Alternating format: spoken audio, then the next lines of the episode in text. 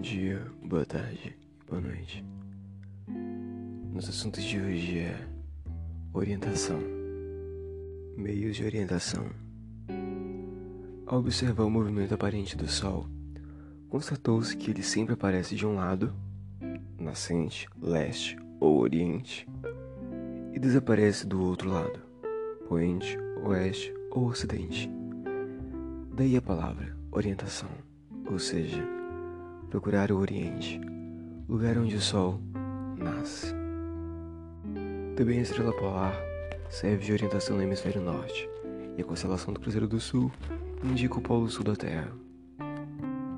Além dessas formas naturais, existem outros meios artificiais de orientação, sendo mais importante a bússola.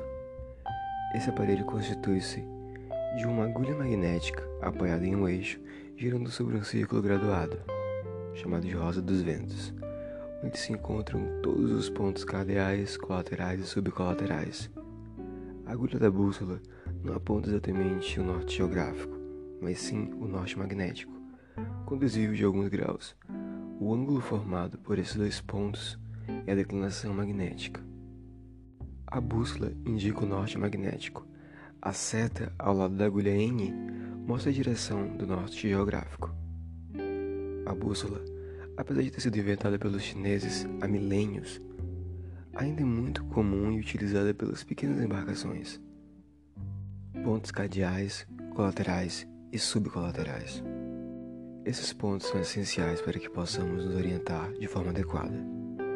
São quatro os pontos cardeais: Norte, N, Sul, S, Leste, E ou L, e Oeste, W ou O.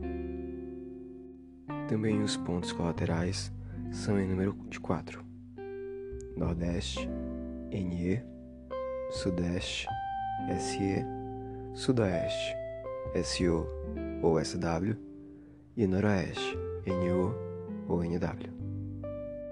Entre os pontos cardeais e colaterais existem oito, pontos subcolaterais: Norte, Nordeste, NNE, Leste, Nordeste, ENE, Leste, Sudeste, ENE, Sul, Sudeste, SSE, Sul, Sudoeste, SSO ou SSW, Oeste, Sudoeste, OSO ou WSW, Oeste, Noroeste, ONO ou WNW e Norte, Noroeste, NNO ou NNW.